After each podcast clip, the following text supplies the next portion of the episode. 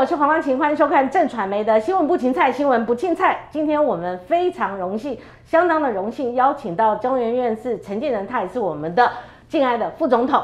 这个副总统你好，哦啊、主持人好，对还有啊、各位观众啊、大家平安。好，这个副总统我们就轻松聊了好哈。但是您的这个议题哈，我所开列出来的题目有相当的严重性，但是是这些讯息对我们的观众朋友非常重要哈。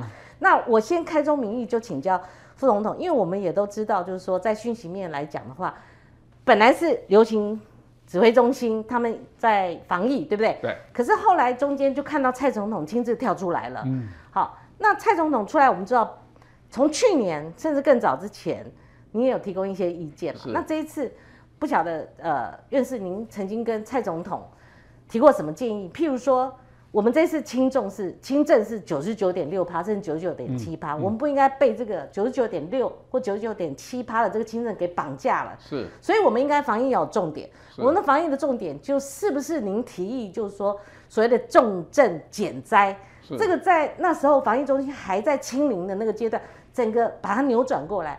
啊，不晓得除了这个之外，还有没有其他的建议？呃，希望您跟我们透露一些。从啊二零二零年一月二十一号，台湾有第一个啊 COVID-19 的富人啊从啊武汉到台湾以后呢，对啊实际上总统就召开了国安会议。嗯，在国安会议的时候啊，总统就说，哎，陈副你 SARS 的时候是你当这一个啊专家委员专家委员会会的召集人，啊，后来当接任了署长。嗯，那你能不能说明一下当时做了哪些？所以我大概把 SARS 的时候我们所面临到的困难，嗯，好、还有啊怎么样后来怎么样来改善整个防疫的体系，大概做了说明。那总统就问说，呃，问了两个问题，嗯，第一个，你们有没有什么地方没有做好？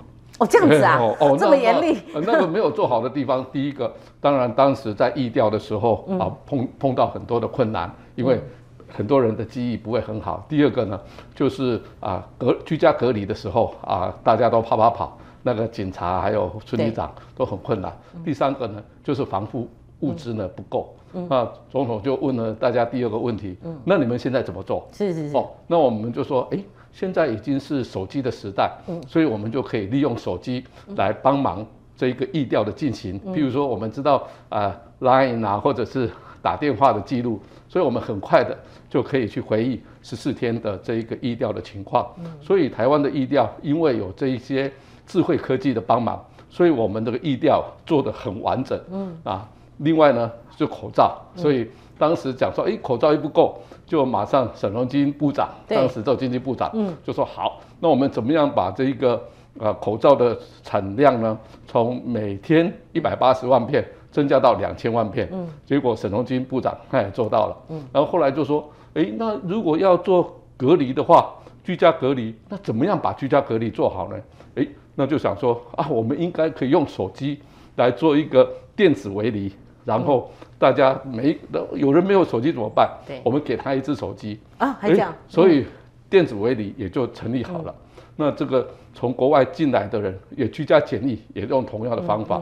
所以大家可以看得到，在二零二零年的十二月以前，疫苗还没有啊上市以前呢，我们可以看得到呢，实际上台湾在非药物介入的这一个部分，包括了这个边境检疫啊、疫调啊，还有这一个居家隔离都做得很好。所以我们在二零二零年就享受了两百多天的清零的状况。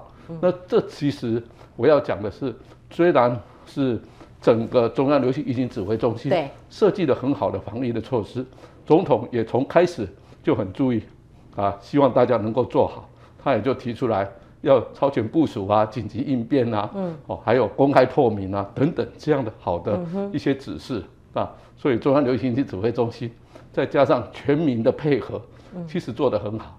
所以我接受 CNN、BBC、NHK，还有 France Twenty Four 的这个访问的时候，他们就说：“哎，为什么你们台湾可以用 NPI 做到这么好？”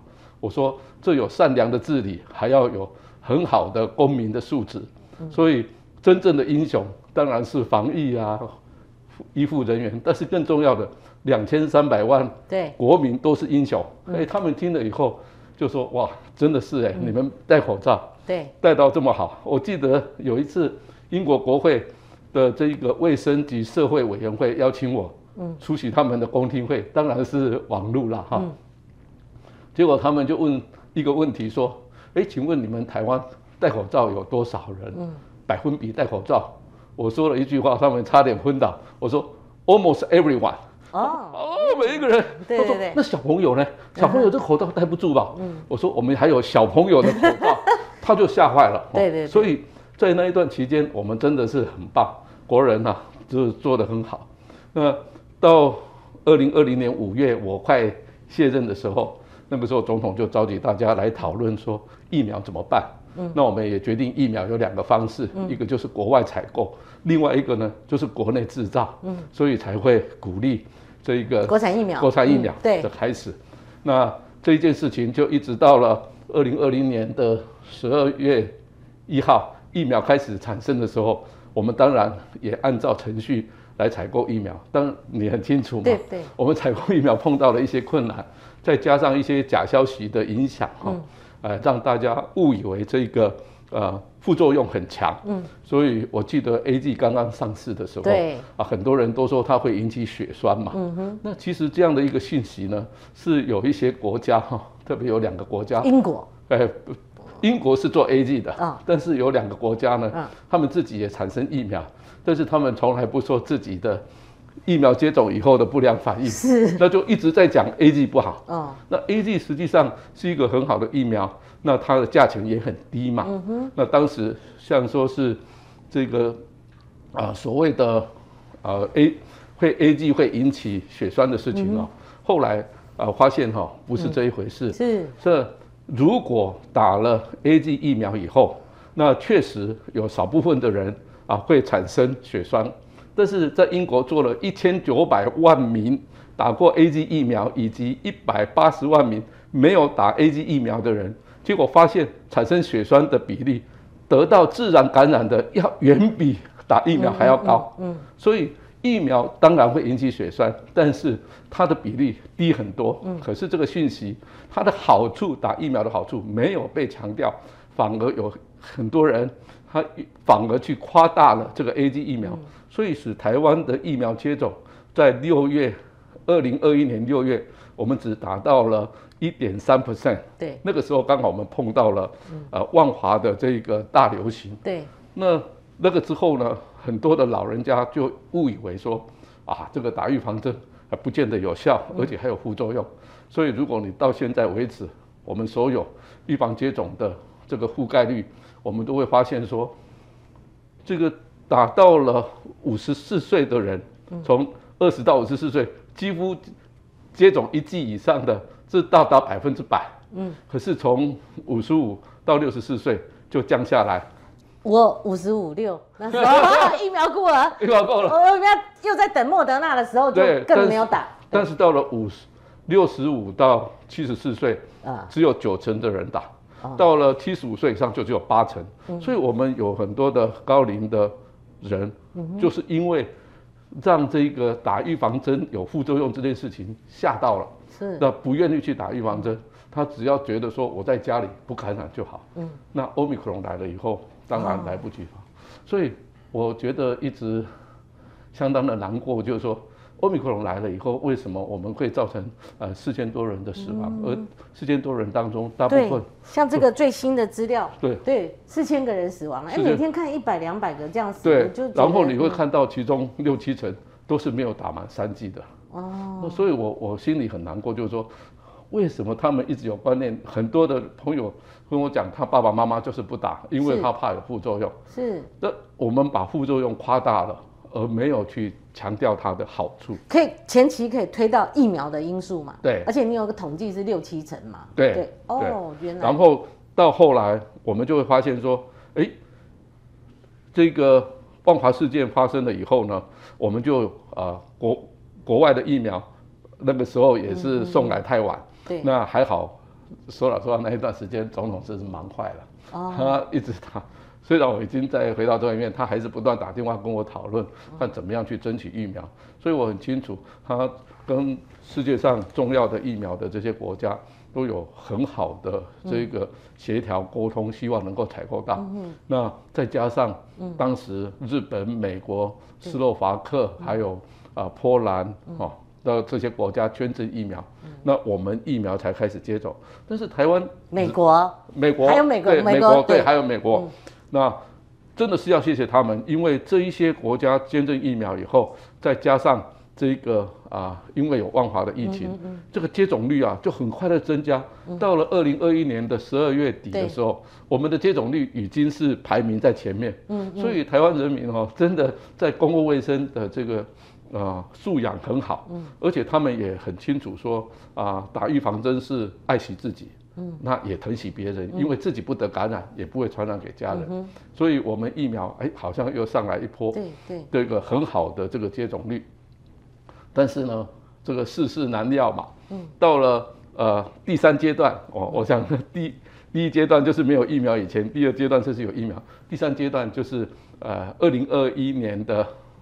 这一个十一十二月以后，omicron 来了，omicron 它的 R 零等于八到十，也就是说，如果一个人可以传十个的话，那传十次就是一百亿人，是，那全世界才七十亿人口啊，所以他传十波，几乎全世界都会感染到。当然，我们不会让他。就这样去传染，我们还是会做好勤洗手、戴口罩，还有打预防针等等。但是欧米孔进来的时候，几乎没有办法打。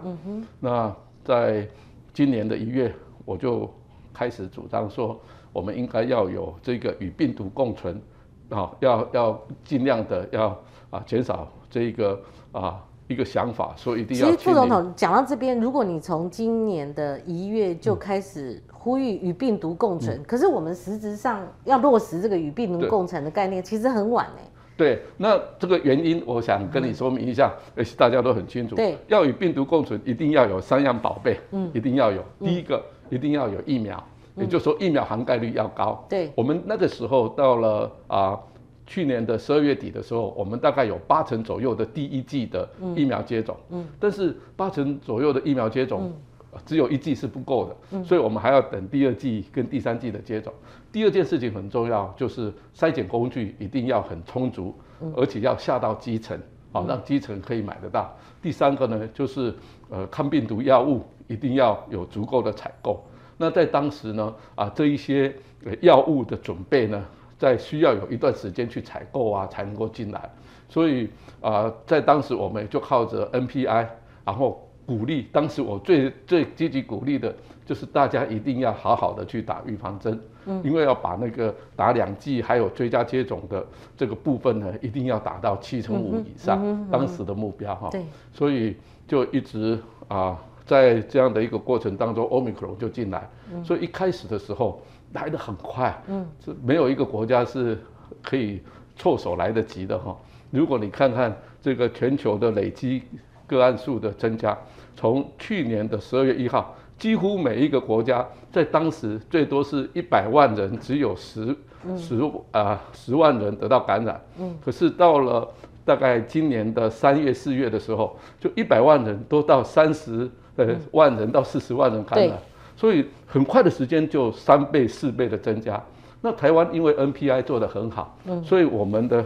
个案呢，呃，增加大概在三月底四月初才上来，那到现在为止，大家很清楚，我们大概是百分之十五的人得到感染，嗯，那相对于呃其他的国家，我们还是算是偏低的，可是因为我们还在疫情当中，对，所以还会在后面高原期下来以后缓冲下来，嗯，可能我们的感染呢，大概会到二十啊，走百分之二十到二十五左右吧。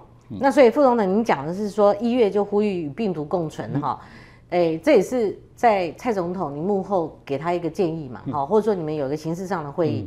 那说实在的，在四月中的时候，因为我们可以由这个综合两岁童 N N 的那个案例的时候，因为我们看到所有的资讯，他那时候是还在清零，嗯，指挥中心他的策略还是在清零，是，再加上儿童，嗯，你知道儿童那时候脑炎发生率。好，很高，很高。可是我们比日本高，而当时候这个专家是吓到了。当初出现第一例的时候，一第一例的时候就是吓到，因为其他国家没有，我们这边竟然有，那他们就觉得这个很吓人，是。很吓人，倒不是说数量上的吓人，而是说这个状况很吓，人嘛。没有错，那偏偏刚好恩恩他是第一例，是所以大家不知道哇是怎么状况嗯哈。那所以我的意思说，四月那个期间，他还是在清零，这个策略其实连我们不懂的，我们那时候都很急嘛。对。您觉得呢？这落差在哪里？我觉得这也就是为什么后来呃哎总统就召开了哦，就减灾那个对会议，然后呢，那那个情况就是因为 Omicron 已经进来，嗯那到底我们应该怎么样来解决？那就是我们一定要啊、这个注意轻症的人，嗯关心注轻症的人，但是预防重症就变成重点。对，好、所以当时要预防重症，那当然就需要有啊、能够早期发现，然后适切的治疗，抗病毒要要够。好、那这个时候就会出现了。一开始的时候，我们快筛试剂有不足的情况，所以民众会很很对我访问那个全国药师工会理事会全联理事长是黄金顺黄理事长，对，他道，他很坦诚嘛，他说他急了，就三月就跟他讲说要快，甚至更早，他也投诉哦，他投诉他公开哦，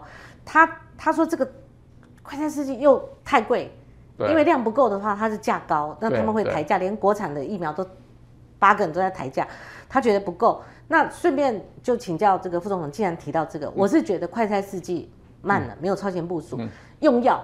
我访问苏玉仁苏教授，他最关心这个，但是他说奇怪，那个用药怎么他担心太慢了哈？是那另外就是医疗量能的问题，医对疗量能它会被冲击到说快速死亡、超额死亡，嗯这是都已经过去的事情，大家有探讨。傅总统，您的看看法？好，这个啊，确实哈、当一个流行很快进来的时候，那你最好的方式，因为我们很清楚，二零零九年有 H1N1 新型流感的时候，嗯当时我们的呃建议 CDC 的做法，也是希望把快筛跟克流感，呃，在很快的就送到第一线的开业医那里，嗯，然后让开业医能能够做诊断，一阳性的时候就看病毒药物的治疗。所以确实哈、看病毒药物，特别是口服抗病毒药物，一定要在黄金时点上哈、去做。所以呃，当这这一些步骤没有办法赶上的时候呢，那我们就会啊、比较多的人会进入重症。那实际上这哦检讨一下这诊断的这个时间哈，啊、我我是觉得我们会有很不幸会有四千多个啊、同胞会过世，对。最主要的没有打预防针是占呃六成嘛哈，然后另外呢有一些有慢性病的人是受到影响，但是后来也发现说，哎，确实怎么样很快的让呃有重症的高风险群。能够在最短的时间内就筛检阳性，然后就用抗病毒药物治疗，也就是后来才变成快筛阳，呃，当做确诊。对我有写这个过程，哦就是快筛阳来当本来。是以筛代隔争争执了一一会，然后后来是，诶，快筛阳就是确诊，对，然后视讯视讯看诊对，才能给药嘛，对哦不，所以所以到后来我们给药就蛮顺利了。后来才顺利嘛，，那大家都一直在讲说啊，我们会有超额死亡比较多了，等等，啦。是不是？嗯，那那这件事情哈、我因为您今天要来嘛，对，所以就是这个超额死亡是我简报里面好久，嗯，陈秀熙老师最喜欢提这个超额死亡哈。不，过可是这个呃四千人是我们今天，呃，等于说我们今天访问院士的时候比较新的一个数据了，对。好，所以今年度的，嗯，对，我看了呃今年的呃今天的数据哈，嘿，呃对，如果您说我们会做后置，对，我可以来给大家看一下这样的一些数据哈，对。因为您提到说要跟呃国外做一些比较哈，对对。我我首先先做一个呃这个比较完整的分析哈，嗯，这个很必要的，因为啊每一个国家的高峰期哈是不一样，嗯。有些大部分的国家的高峰期呢都在今年的啊一二月、二三月就到达高峰，嗯。那台湾是后面才到达高峰，所以我们在分析的时候呢，就分析整个两年半来的这个情形。那我比较了这个十五个国家，那这十五个国家的这一张图呢，是累积的 COVID-19 的啊发生率。那在十五个国家当中呢，我们可以看得到，台湾呢是排名第十三、嗯。然后比日加拿大跟日本高，但是比起其他的国家，像荷兰啦，或者是以色列啦、韩国啦，哦，甚至是意大利啊，哈，这个都要来的低很多。嗯嗯，那如果就死亡率来看的话，到目前为止哦，好，到目前为止，这是呃，他统计到六月二十号，我们在十五个国家当中累积的死亡率，我们是台湾是十五个国家最低的国家。那比例呢？哦，那比例是这样子，就是每百万人的死亡人数呢，这个是啊，呃，这个美国呢是三千人，台湾呢每百万人的死亡人数呢是两百二十四人。嗯，所以我们是相对来讲是低的哈。嗯那这个当然，刚才你可能会问到一个问题，就是说，哎，那你可能没有治疗好啊，所以那个你致死率，就是得病的人死亡的比率，嗯，呃，台湾可能会比较高，好，致死率比较高。那这是十五个国家的致死率的情形啊，呃，大部分的国家的致死率呢，啊，都在百分之一哦以下。这一次。很特别的是，因为 Omicron 来了以后，它的致死率就低。那我们台湾在这十五个国家当中呢，我们的致死率是零点一六 percent。那在这十五个国家当中，我们是排名倒数第五。哈，那你刚才碰讲的这个秀熙讲的这个例子哈，不好意思啊，不会，你秀熙讲的这个例子很好，因为很多的国家的死亡以后呢，他不见得每一个人都会去做 COVID-19 的检测。对，说而且。很多人说啊，你 COVID-19 如果占住了这个医疗量能的时候，使得癌症啊、缺血性心脏病、脑中风的人也会死的比较多。因此，不能够只看 COVID-19 死亡率，应该要看所有全死因的死亡率，比起非疫情期间是偏高还是偏低。哦，那这个就叫做超额死亡率。那在我比较的这十五个国家哈，到六月。这个二十号为止呢，嗯，我们可以看得到，全世界这十五个国家当中，只有一个国家超额死亡率是负的。嗯，什么叫做负的呢？就是疫情期间比起非疫情期间还要来得低。哦，这就是纽西兰。对。那导数第二名就是台湾。是是是。台湾的超额死亡率呢，嗯是每百万人是二十三，比起其他的国家都要来得低很多。嗯嗯。这跟陈秀熙啊，在昨天。电子报里面登出来的啊是一样的，他发现我们的超额死亡率呢，嗯啊，它的这个啊情形呢，比起其他的国家是要来的低，而且我们的啊这个死亡的确诊的比率、通报的比率呢是八十八 percent，是相当的好。嗯，所以换句话说，台湾是啊在这整个疫情到现在为止哈，嗯，我们比起其他的国家啊。累积起来哈，算整个累积的，算是一个好的国家。那我为什么要这样讲呢？其实很重要的一件事情，真的是要谢谢我们台湾大家两千三百万人民大家的帮忙哦。这个是我们看，这个是 COVID-19，这个啊，在牛津大学的马丁学院，他有去做一个分析，这一个国家到底啊有没有禁止人口的这个。国内的移动啊，或者国外的交流等等，叫做防疫的严格指数。那你可以看得到，这个严格的指数是从零分到一百分。那台湾目前的严格指数呢是二十八，比起其他国家是要来的高一点。那原因就是因为我们没有边境开放，所以等一下你会谈到边境开放，我们再来谈这个情况啊。但是你可以看得到说，像是这个中国啦、香港啦。或者是这个呃新加坡啦，哦日本，他们的严格指数都还比台湾。中国那种方法，严格。当然我们不喜欢。好，上上海你看那种心灵法。你会说，哎，为什么我们会有这一个啊致死率比较偏低一点，而且呢，我们的这一个超额死亡率低呢？我们的。医院的量能啊没有受到太大的影响，最主要有两个很重要的原因呐。第一个就是预防接种率哦，嗯，你看看这个预防接种率呢，台湾是排在十五个国家里面是前面的，嗯，好，更重要的这一件事情哦，我想跟呃一定要跟大家讲说，对，真的谢谢大家哈。更重要的这一张图呢，就是这个追加剂的接种率，追加剂的接种率，台湾在十十五个国家里面排名第三名。这也就是说，在很短的期间内，当 Omicron 来的时候，我们一直呼吁大家一定要来接种第三剂，那追加剂。那我们追加剂到现在为止的接种率是百分之七十左右，是在这十五个国家算是很好很好的国家。所以我们的致死率、我们的死亡率、我们的超额死亡率会降低，其实有一件事情是民众大家配合最好的，就是我们一直继续的不断打。我要在这里再次呼吁，现在虽然我们打的还不错，可是我们该打第四季的还是要打第四季。然后小儿要打接种的部分，也希望大家一定要去接种。是。这一次很多小儿接种哦，小儿接种，对，让让我说听说七月五岁以下可以打啦，对，对。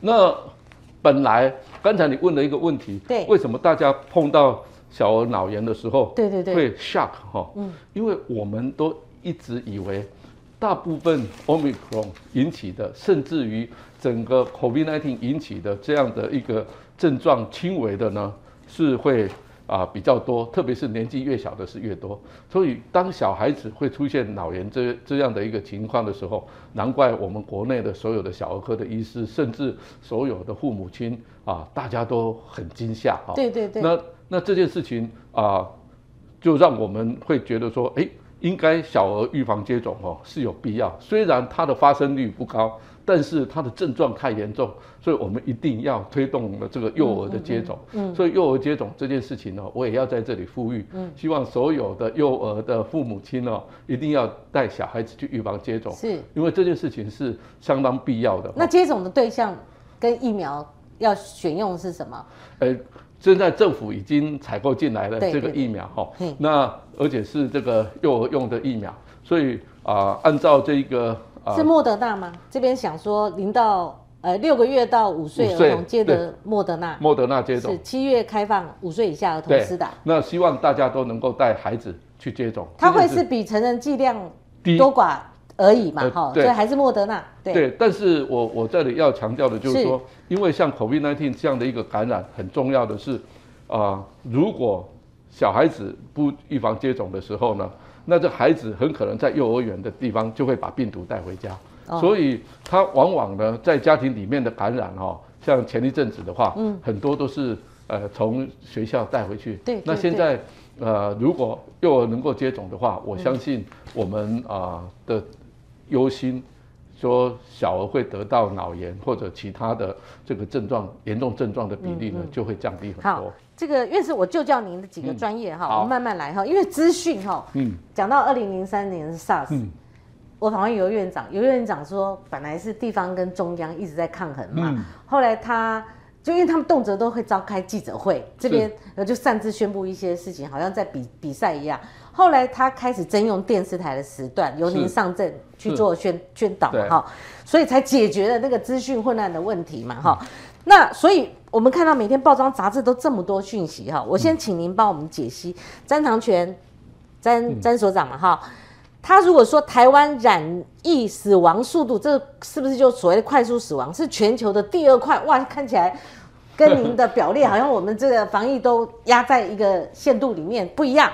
所以我我是觉得啊呃很多的呃报章杂志哈、其实你认真去看它的内容呢，并不是像啊、标题所讲的这样的一个耸动是。哈、那这个是快速死亡的几倍哈、这个实际上是要看你分析的这个方法。你分析的是说从住院开始，从被送到医院里面算起的几天，还是你开始出现症状以后的的几天，这是不一样的。对，如果说很多人他可能送到医院比较晚才送进去的时候，那前面已经有两天三天的这个耽搁的时候呢，那你当然你会发现说，哇，怎么每一个人都是送进来以后没有一两天就过世？实际上要一般呐哈，一般在专业上的算法都是从有症状开始。或者从得到感染的时候算起几天内，嗯，哦，然后产生重症，然后根据他的自然史，几天内产生重症，几天内啊需要插管，然后几天内死亡，哦，这个都需要考虑。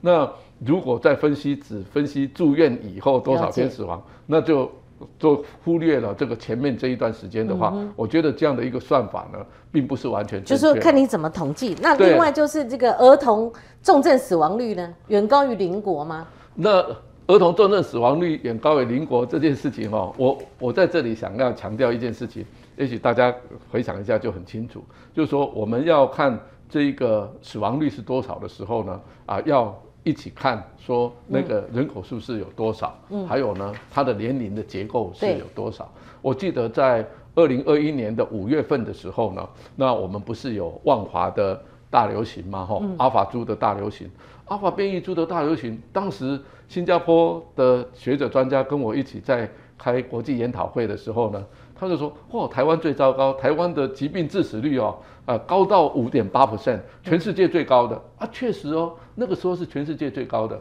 可是我说，等一下，我们来分析看看不同年龄层的死亡率。结果分析不同年龄层死亡率的时候，哎，我们跟新加坡是差不多的。嗯嗯。哎，那为什么台湾会比新加坡高很多？对对对。那就是因为万华的那个事件里面，所有得病的人，因为是老人茶室散播出来的。嗯。那这些老人茶室里面得到感染的人，回去又照顾他更高龄的爸爸妈妈，或者是跟他的亲戚朋友在一起。所以在那一段时间，我们台湾的得到感染的人有百分之六十六。是四十岁以上的人，嗯，但是在新加坡呢，是百分之六十六是四十岁以下的人，嗯，所以我们的高龄长者得到感染的在那个时候是最高。所以如果你不看到这这个感染者的年龄结构不同的时候，你就没有办法去做很完整的比较。当我用年龄标准化。的死亡率来做分析的时候，哎，发现两者并没有差太多。是，所以在这里，我也觉得说，要在做各式各样分析的时候，那个感染到的孩子的年龄，哦，它的发生率是多少，然后再去算死亡率才会公平。一般都是直接把发生数或死亡数除以发生数，这样得到的数据呢，往往会忽略掉很重要的。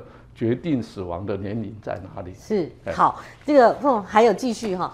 为什么陈部长他一直在讲一个防线哈？您以为然吗？就是致死率不能超过千分之一，那我们要换算，那稍微突破了一点点，就一点三的时候，我们就觉得哇，防线破了，好像说很严重，那是不是我们自取率高？那另外就是说，我们如何去弥平那种感受的落差？嗯，譬如说我每天看到是说，我们如果发生。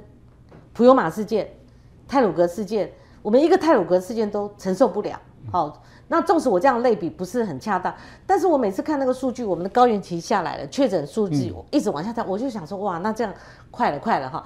可是当我每天看到一百多个人，甚至有两百多个人死亡的时候，心里是不很难过的。对对，那你这样加加才会有四千人，四千人很多哎。是啊，普悠玛这样泰鲁格都还不到一百人呢，你知道吗？四十九个。在泰鲁格上面的时候，我们都觉得很冲击。那当然，我我会觉得数字冷冰冰呐，哈。但但可是他这个，我我们到底是要看哪一个数据？就是感受问题。嗯，那个啊，说要这个啊千分之一，对对对的死亡率哈。对，这个是在啊 COVID-19 来了以后以后呢啊，大部分的致死率都在百分之一到百分之二左右，一直到了二零二二年以前。就是每一一百个人，哈，就死一个到两个。可是当欧米克戎开始大量增加的时候呢，那一般的估计呢，大概是千分之一。但是这个很多的估计都不是很正确的原因，是因为它没有啊追踪的过长的时间，哈。因为通常发生率曲线会上来，死亡率曲线是会后面才上来，所以要观察很长一段时间以后再来估计。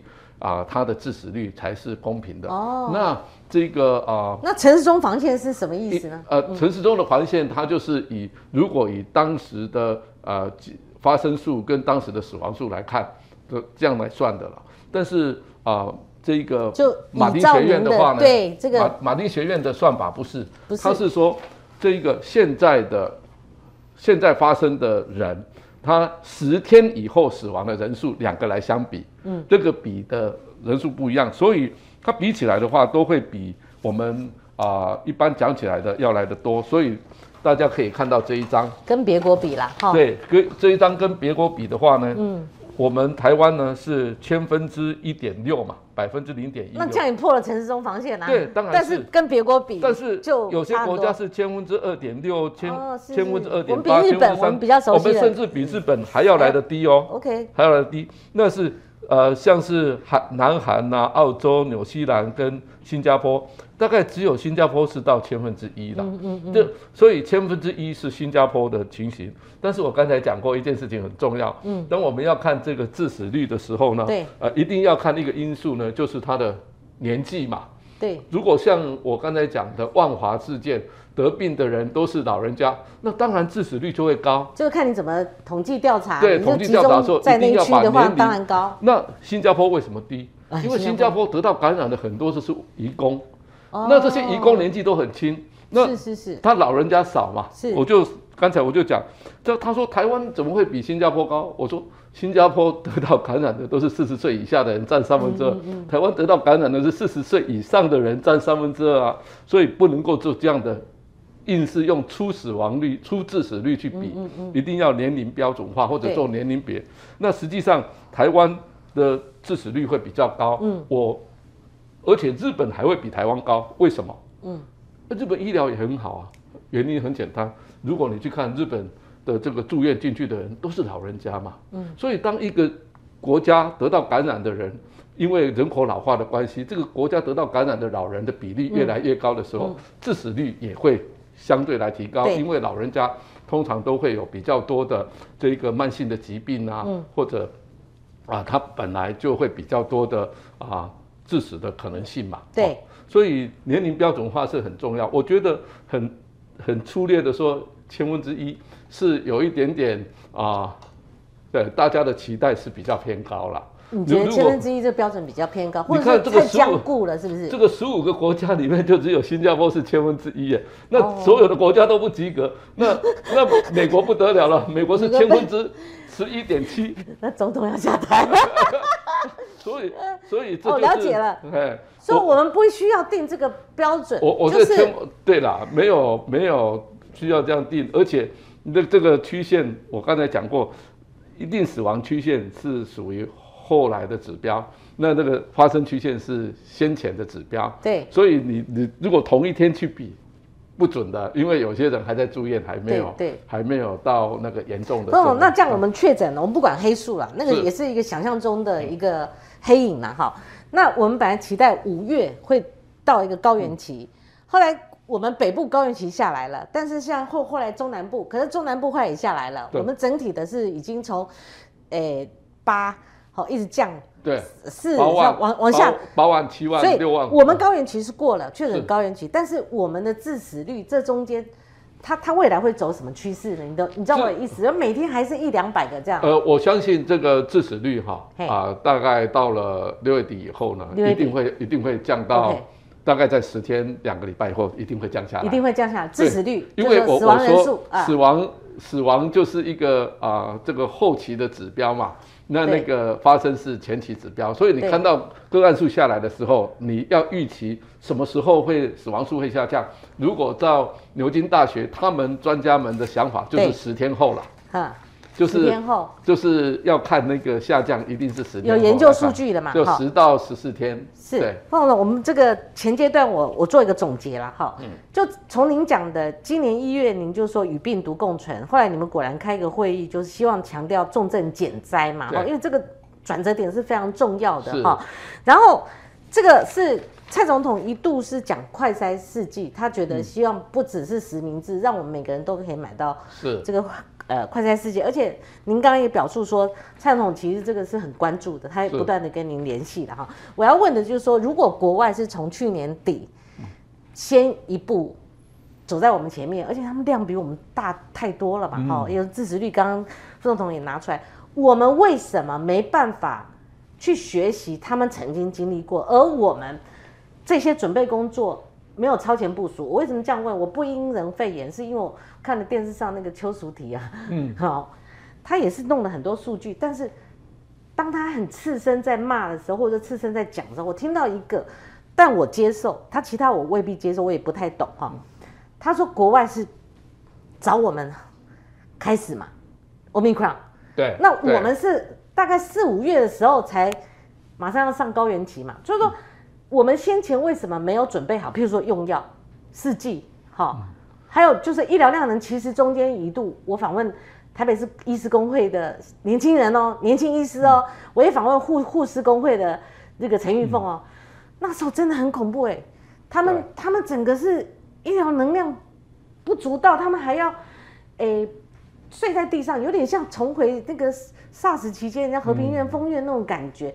他们一直在叫说，真的，他说现在医疗量能没有崩溃，是因为我们一直在前线苦撑的。是，确实是。这都是我采访的过程当中，所以我最后想说，您在蔡总统幕后也跟他建议建议哦。那蔡总统事实上有时候很急啊。对。他不是呃，曾经他的幕僚传达说，有时候一天打八个电话，说四季有没有，有没有在排队之类的。就您的了解呢，这些决策过程。确实哦，呃，在在呃这个 Omicron 在国外开始的时候，我们就一直提醒大家就要很小心。对。因为 Omicron 来的时候呢，啊，会很不一样。对。好，那这一次呢？啊，比较始料未及的事情是这样子，嗯，呃，是 Omicron 进入到台湾以后呢，它的散播的速度呢是快到几乎很难抵抵抗，而且很难预期说很快的时间内，如果你看那个曲线的话呢，全世界大概这种高曲线的情况哈，啊，这个呃，法国最先，然后呢再来就是南韩，啊，再来是香港。他们曲线就是很快就上来，然后很快就下来。对。那但是如果你去看这个呃这个日本或者是澳洲呢，他们的曲线就是缓缓上升，缓缓下降。所以在当时的估算的过程当中呢，也许是想到说，哎，我们可能会比较像日本的案例。啊，所以在整个的这一个准备啊、采购的过程当中呢，啊，无可讳言的呢，确实我们是呃比较啊晚一点开始。那如果说啊要要提早开始，要什么时候开始呢？呃。全世界哈都应该是在 Omicron 开始之前就要开始了。对对对。哦，照，但是，因为我们与病毒共存，也要跟它相处的时候，我们要买家具啊，对不对？我们所以要与病毒共存的这个情况，如果要有这样的一个想法的时候，那三样药物的呃赶快的采购变成是一个很重要。那现在啊，当然事情已经过去。如果我们现在要来讲的话，嗯，我我这个呃英国的。这个记者呢也访问我哈，这个《卫报》的记者访问我的时候，我也说在前面那一段时间，确实我们啊，这一个快筛试剂呢啊来的速度哈不够快，那在采购上啊也真的是要跟国外采购，所以呢会花一段时间呐。对，是确实。因为采购还要时间，还好我们有征用，你知道地方本来跟厂商采购，后来因为征用，他们地方被抽走了，因为厂商要先给征用的嘛，所以这都是过去是。那你讲说医疗量能的。这个情形哦，我确实一定要讲说，真的是要谢谢我们所有的医护人员哦，在那一段时间，讲到哽咽，对，那个相当的严峻哦，而且啊，很多的医院里面几乎都是人力不足嘛，哈，那那我要讲的就是说，以后如果我们要碰到同样的这个情况的话呢，这么这么快速上升、快速下降的曲线哈，没有一个国家可以承担得住，就像香港嘛，哦，大家如果回想以前香港的例子。几乎也也是没有办法应付。其实韩国也是一样，嗯，所以怎么样让这个曲线不要那么快上升，不要快下降？其实有一个很重要的东西，就是如果预防接种率呢能够比较早一点啊，打完这个啊很高的覆盖率的时候就会比较好。对，所以目前这一个整个曲线往下降的速度呢？就对，相对来讲的话，我我就觉得说，真的是我们这一段期间哦，那个打第三季的的比率提高太多。就像我刚才给大家看的，我们现在打追加剂的这个比率呢，在全世界已经在十五个国家排名前三名，这是好现象。嗯嗯。但是我要再次强调的就是说，呃，第四季对于啊需要打第四季的人呢，一定要去打第四季，还有幼儿的部分一定要去打，这是最有效的预防的方法。那。至于快筛啊，或者是抗病毒药物，那个是有些人啊，还是得到了突破性感染，或者是没有办法接种的人，应该才是用这种方法去应付它。最好的应付方法还是去提前打预防针。好，副总统，我们现场有位工作人员哈，我们就不讲谁。我问您一个，不是要您做政治评论或责任的就责哈，问您一个专业的问题：如果家里有小孩子，因为这次哦。你包括我们刚刚谈论的那个并发脑炎呐，哈，或者说，因为小孩子他没有打疫苗，是。baby 哈 baby，那我们也不可能让他检测嘛，那可是，一发现的时候，他就可能软了，对，那个一高烧，那个掉白眼，对，那如果这种状况，您建议就是说，不管是我们的就医体系，或者说我们要符合。流行指挥中心的一个法传系统，或者是说地方政府它该如何应应，那使使使得我们一般的小妈妈、小爸爸，尤其是小妈妈、小爸爸，他不要这么担心，因为一个个案，他为什么在社会上舆论上这么铺天盖地的，是因为看到了，对，就就会恐慌嘛，我，会觉得啊、这件事情小儿的这个症状哈，对。是要特别小心哈。对。的原因是因为孩子不会是说自己不舒服，尤其两岁，他不会告诉你，对他不会告诉你，所以父母亲就变成要很密切的去注意小孩子嗯。可能的这一个和日常生活不一样的一些症状症候出现。对。那啊、很多的爸爸妈妈呢，其实都做得很好，他们都能够很快的去注意到，哎，小孩子跟平常不一样。那接下来的就是什么？如果父母亲注意到了这些症状症候，也能够要赶快急救送医的时候呢，那这个后送的这一个阶段就变成很重要，抢救这一个孩子的生命是变成最重要的。可那个流程哈，你不管是中央或地方，那个重复的一直问你。你的什么身份证所知道你小孩怎样，你有没有？这样重复每接一个电话就重新问一遍，那个太冗长了吧？我我觉得啊、这个在整个通报的一个过程当中呢，啊、接受到这些通报的人呢、一定要啊、想象说，如果自己在同样的一个情况下，对对应该是多紧急。那也要医生配合，医医院配合。你知道他第一时间那那个那个案子，他送到双河，双河拒收，他要打回这个系统。基隆的，他问了四家，不是只有新北，基隆最早对发生，我的旧报纸都还在。他问了四家，你知道这不是耽误时间吗？是好，那屏东也有这种状况，这这个情况就是我们刚才讲的医疗量能不足的时候所、所产生的。当时候对。当时。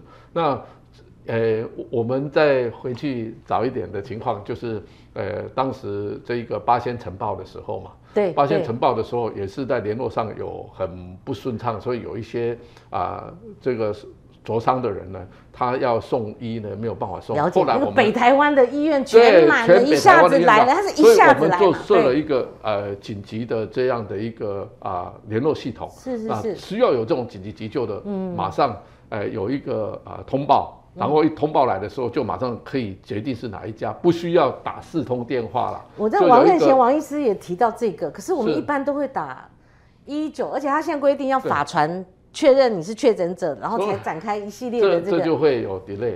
其实有紧急通知，当小孩很症状很严重的时候呢，那应该有一个啊、一个区域性的联防的这样的一个精神啊，然后这个区域联防的中心呢，它能够掌握哪一家医院，嗯对对还有哪一些的啊、小儿急诊的病房或者小儿这个啊、加护的病房我们本来就有嘛，好像听说有一个这种啊，然后利用通过不是这样打那边，是打这个。对，那民众不知道要打哪一个电话，所以一一九或一或者是被通报的单位，一定要有这种警觉说，哎，这样的情况下就应该通报到这一个系统。啊这个系统里面，就等于统合调度，我对，这个统合调度，大水库啦。这个对。统合调度在啊疫情啊忽然大量增加病例的时候是特别重要了。啊，是是是尤其是小孩子，因为小孩子就是我刚才也提到的，就是说，因为他自己不了解自己的状况，父母亲观察，那父母亲观察有些时候如果啊没有注意到的时候，通常小孩子要那个紧急度要比大人要更紧急对的方式来处理，像我们周边朋友有一个他的小孩子五岁，是他会讲。妈妈，我头好痛，对对对对啊他知道。可是你两三岁的小孩真的没有办法。所以一定要加强这种啊父母亲的啊、嗯教育宣导，然后呢让父母亲能够了解。嗯，那这一个部分，那您再出来专门讲一次啊，不然这不知道哎、我觉得宣导也是很重要嘛。我我我是觉得这一个部分，呃，中央流行疫情指挥中心哈、有在做，但是呢，这样的宣导的的部分确实需要加强了。嗯我我们尤其是啊紧急后送的系统哦，一定要这个啊所谓的整个整合起来，然后有一个中央系统，这个可能你就直接说打这个打这个大水库，然后把电话打出来，那个比较时效。不然副总统你再来一次，再去讲一次，我觉得这个很及时嘛。不然我们在那边吵来吵去没有意思嘛，哈。是那这个新的状况来了哈，嗯这个是念 B A four B B A 点四 B A 点五，要点要念出来。可以了，这个好，我们到底有没有可能现在在边境防防住了，，B B A 这个是前期还是会可能这到我们社区？这个啊对，中迟早 B A four B A five 一定会进来台湾啊。迟早啊，这我我们为什么说 Omicron？当时也以为说我们可以清零，大家的想法就是说，哎，我们边境管控这么好，对但是不要忘掉，为什么我会说这个很难防呢？最主要的原因就是这个 COVID-19 的病毒哈、在它演化的过程当中呢，它变得越来越厉害，嗯，越来越厉害，就是它的传染力增加嘛。对刚才讲的 R 零从二到三增加到八到十，嗯，另外一个更厉害的地方是什么呢？它引起的这个感染的金字塔，也就是说得到感染的人当中，多少人会有明显的症状？这个比率呢越来越低，也就是无症状感染者跟轻症感染者很多。我得到感染了，我根根本连我自己都不知道，我一我怎么会去防？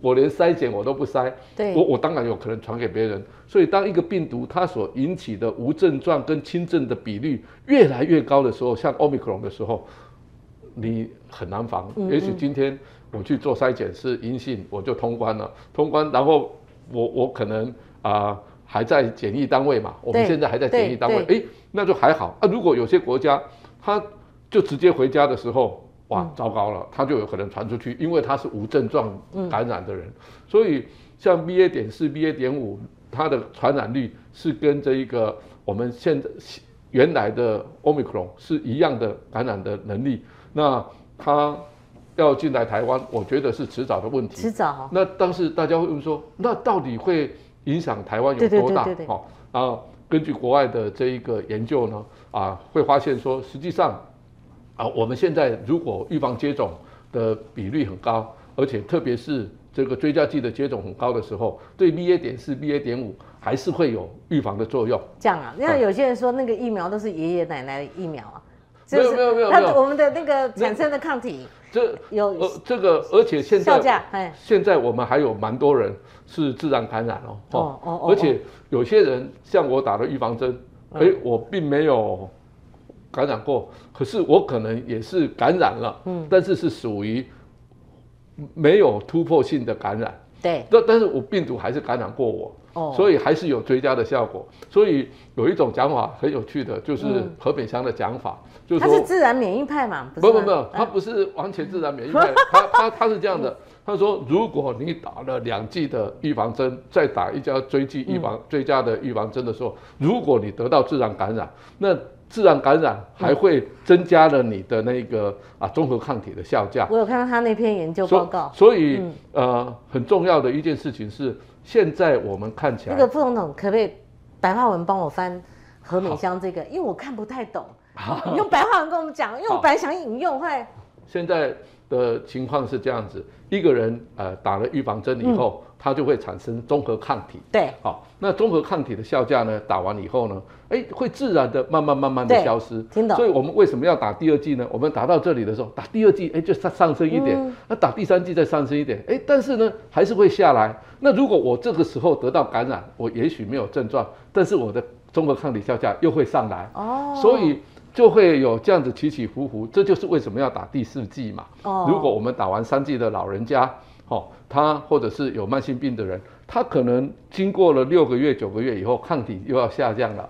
那这个时候如果再打一剂就会上来。那如果在这中间自然感染，它抗体也是会上来的。那 Novavax 我们可以等得到吗？Novavax 好像美国这边有新的进程嘛，对就是 EUA 嘛，No, Novavax 已经啊，美国得到了 EUA，然后它的副作用因为是啊这个蛋白次单元的疫苗，所以它的副作用啊啊相对来说是会比较低一点。嗯，那啊 Novavax 啊，如果能够啊现在如可以进来的话，那对于有一些可能副作用会其他疫苗比较副作用强一点的，可以来接种那 Novavax。那我我打两剂莫德纳了哈，反正从孤儿后来连续打两剂嘛，所以我我我要追第三、第四，我我要等，我要去打莫德纳，还是说我要等这个 Novavax？，好，那我的建议会是因这样。为联雅没做出来，联雅是最相近的 Novavax，对但是他第一期做完，第二期对就就没有成功。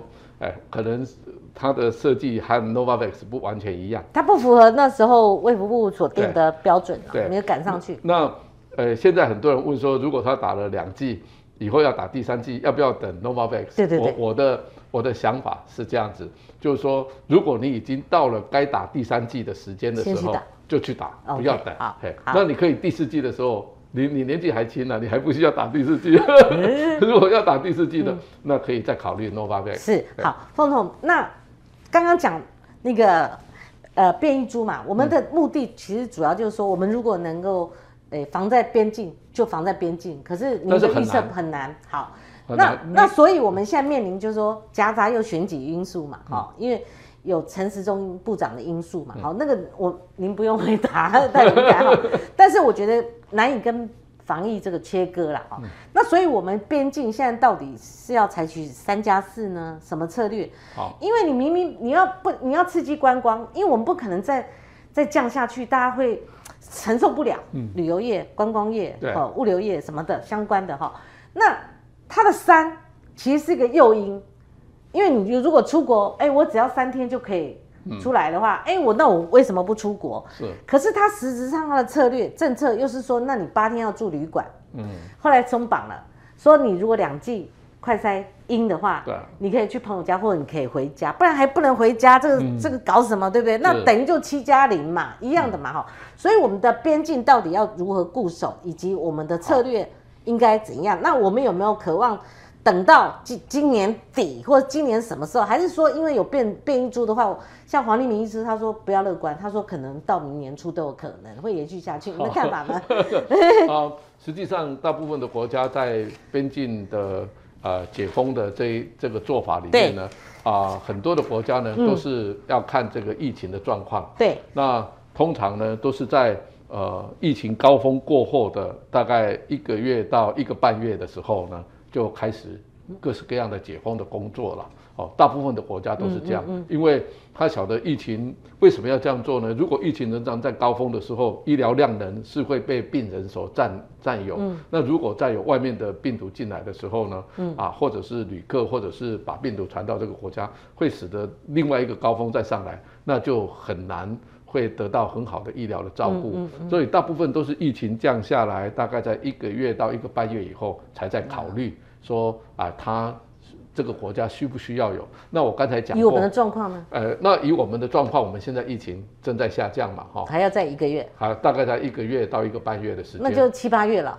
对我我个人的想法七八月，是这样。按照疫情的本对，按按照疫情专业的来讲的流行的情况下，哎应该是啊、在那个时间点，我们可能可以考虑说啊、有开放的可能性。可能性。那那可是我们如何又要防这个变异株可能那的状况呢？呃，实际上这个变异株到底啊、现在的疫苗好、是或者是自然感染过的人对它的抵抗力是有多少，还需要有进一步的观察跟研究才能够确定。如果现在打的疫就 Omicron 的状况，我们可以大概七八月的时候可以有一对个。因为我我们我以前也曾经讲过说，那什么时候开放边境是最好的？嗯最好的情况下当然是打到七成五的第三季，打到七成五。对对对那也大概是呃在一一一个月到一个半月以后，我们全民哈全民全民啊，呃打就是七成五的人就可以达到啊百分之呃就是打了三剂百分之七十嗯五。那实际上台湾在二十到呃五十四岁的这些人哈、嗯他的预防针是打的还还蛮好的。是那我现在还是希望说，这个年轻的这些小朋友哈，十八岁以下的啊，能够啊赶快追加接种的，赶快追加接种好。然后老人家该打第四剂的哈，该打第四剂。那老人家还有一些人是连第一剂都没有打的，还有百分之二十，这些人怎么样来帮助他们哦？我觉得啊，也在这里呼吁哈，如果我们这些啊长辈们有子女的话，我还是希望这个子女们能够带老人，在这些长辈对，们真的，哦一剂没打，这个太有对风险了吧？但是你如果你如果看我们的统计，就是还有百分之七十哦五岁以上百分之二十没有打第一剂啊，是他所以可能那个比，率太高，对太就是怕副作用。对对对，哦，怕副作用。那这这这个，希望大家观念一定要改过来，是就是说打预防针的效果是很好的，嗯嗯然后呢啊可以避免这个老人家得到感染、嗯啊产生重症。凤总，我所有的东西跟这一题有区隔，好我希望我做到开放透明跟坦荡荡哈。哦好，但是我不得不问，好，就是上次想要邀约您，是因为您加入民进党嘛？啊，对对，您可以告诉我们，好，加入民进党的用意。对对 对。然后大家有很多揣测，我一并问掉了。好，就说是不是因为蔡总统他，我用白话文讲哈，就是说他想采取一个，就是说不是呃指定接班，就是只只是大家想象的赖清德赖副总统，他可能就是蔡总统任满就是他了哈。他想有一个。竞合，或者说有个 有个相对的，有一个另外像陈，想象太多了。哎，大人哥，您的副总统的这样的一个，那很多人解释，像我访问梁文杰，他们是民进党嘛哈的，他自己都讲说，可以可能会造成说蔡总统他一个防跛脚，哦，防跛脚，因为很寂寞，或者是说不是在任上防跛脚，而是说未来他有一个哈一个代，哎，应该代代理人。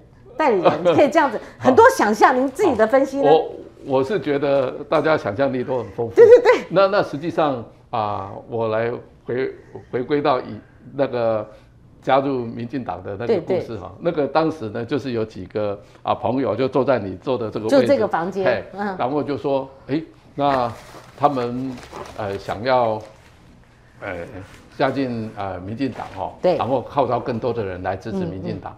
那因为我们都认同民进党的这一个啊的理念嘛，哈，台湾是一个呃主权独立的国家，而且呢，台湾的未来是两千三百万人来决定，然后啊，台湾应该往自由民主啊更好的方向去发展。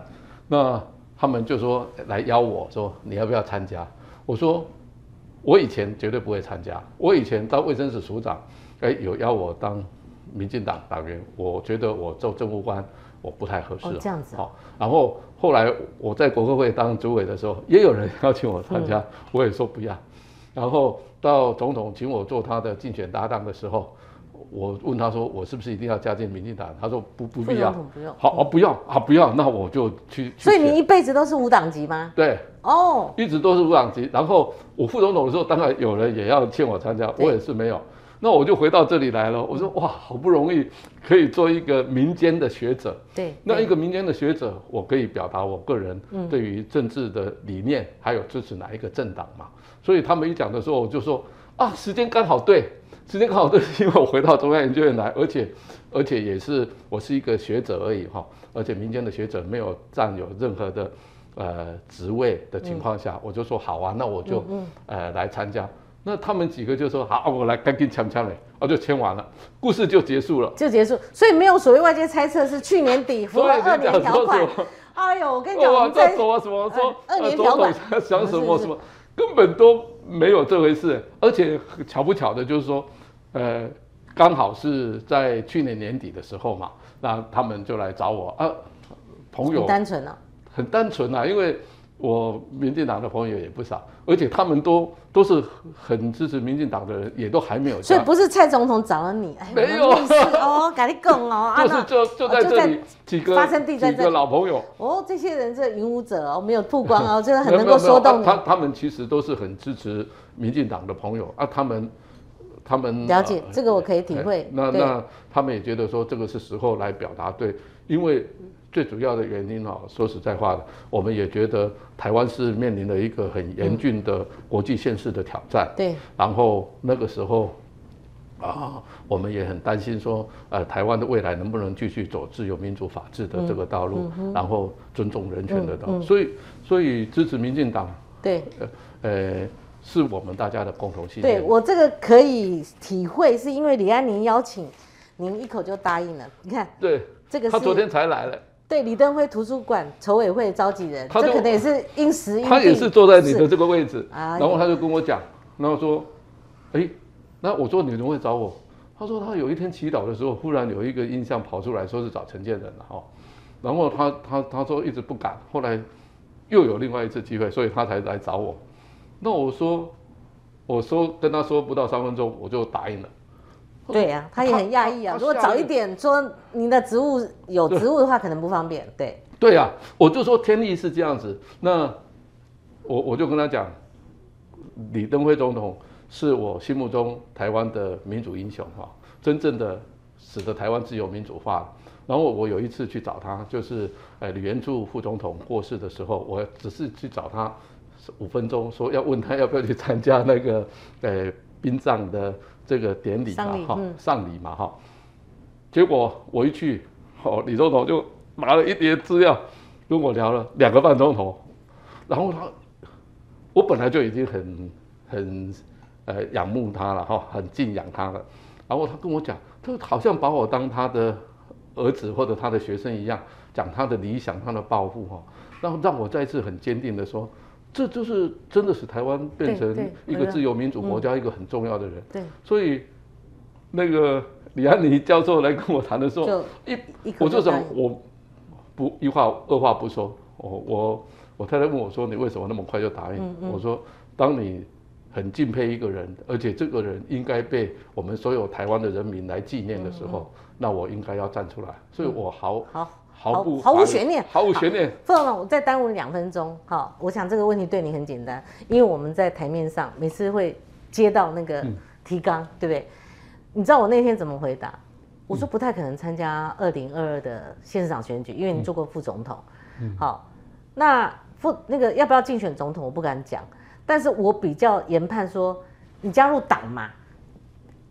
一定要有这个党职，可不可能？我那时候讲就是可不可能做蔡总统，他权力他必须要分散。我从来做党主席有没有可能？所以二零二二不行，不可能，党主席也不可能，那就只剩下一个选项哦，就是选总统的可能性。你是他的推出来的人。我我就讲了很白嘛，我当时加入民进党的时候，总统都不知道啊。那是后来不是他的计谋，这一些人才把那个 要加入的东西拿去给总统签的啦，所以他也没有跟我谈过。然后我在加入的时候，从来没有想到说要啊做这些工作，因为我还自己在想哈，说嗯啊现在刚好是最好的时候，因为我我已经是学者嘛。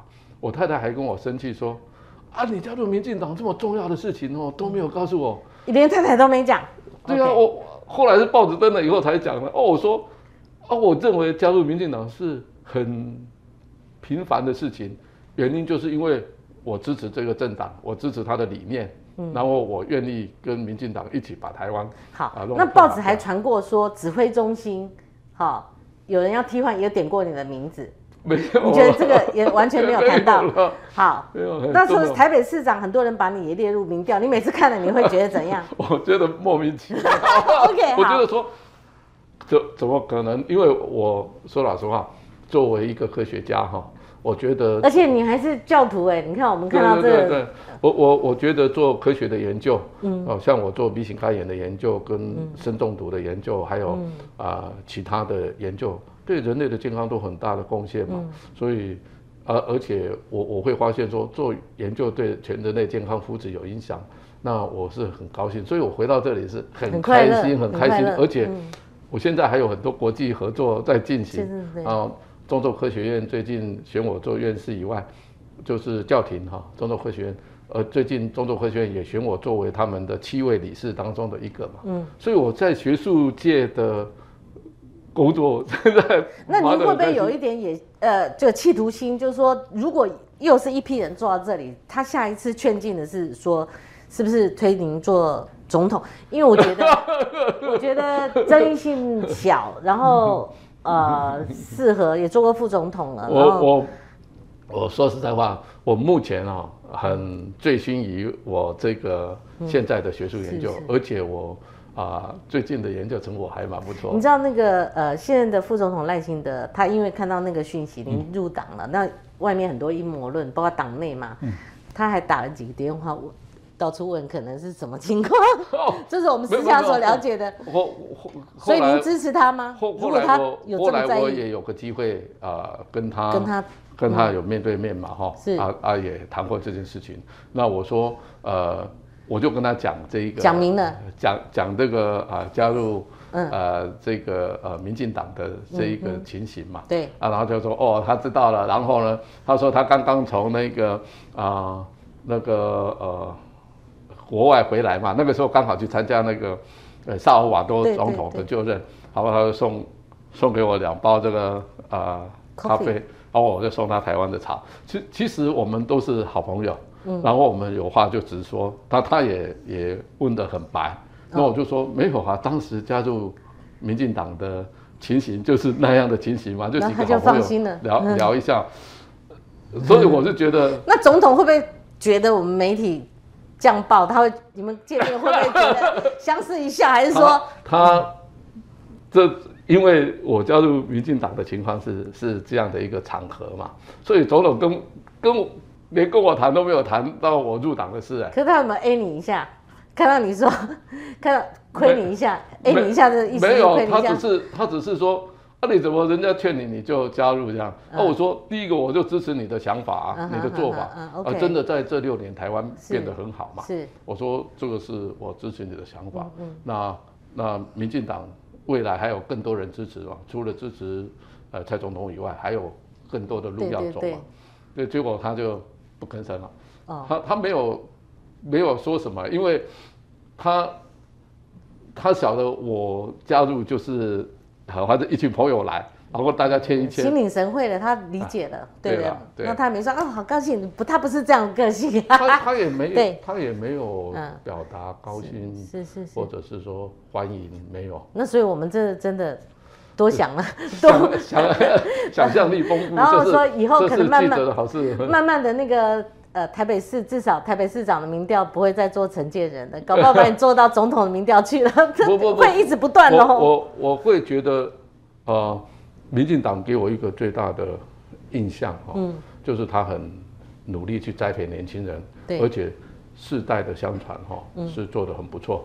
那这是一个很健康的、很健全，而且行政效率比较上来讲，相对性是所以提高的很多。我一直觉得人才济济哈，是是是。那不缺承建人，嗯，但是台湾哈缺一个承建人去做科学家，嗯嗯，去做一个好的流行。那那那呃，陈松部长你怎么跟他建议呢？像以他现在的状况，呃，我看拍戏还是希望他去选台北市长。我我个人觉得了。如果这两年半来哈，连陈建仁要去做指挥官，也不会做得像陈时中这么好哦。哎，那个要很有耐心哦，然后面临各式各样的挑战，EQ 要好，IQ 要好，不打紧哦，而且指领导统御的能力要好。你要晓得这个整个这个中央流行疫情指挥中心，不是只有指挥卫福部哦。他是指挥所有的部会一起要在中央流行疫情指挥中心一起讨论，所以那个一定要有很好的统筹协调，还有呃领导的能力才有办法。你觉得这些特质应该可以放在去统筹一个台北市政府的机器？绰绰有余，绰绰有余。OK。而且我觉得他是啊很合适的一个人选呐。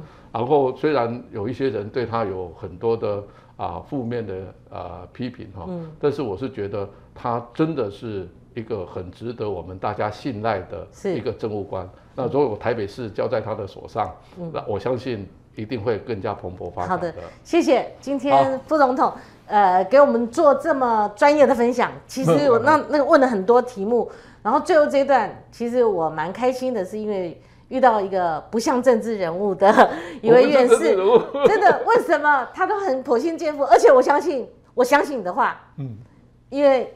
您是教徒，当然了。您是教徒，OK。我讲任何的话都要都要这个呃都有天主在监控。是是是。好，风头，我们跟观众朋友我们说个再见啦。好。难得在镜头前面，应该我们的观众应该大饱耳福了。对，谢谢谢谢。好，谢谢大家的观赏。拜拜，我们下礼拜见，拜拜拜。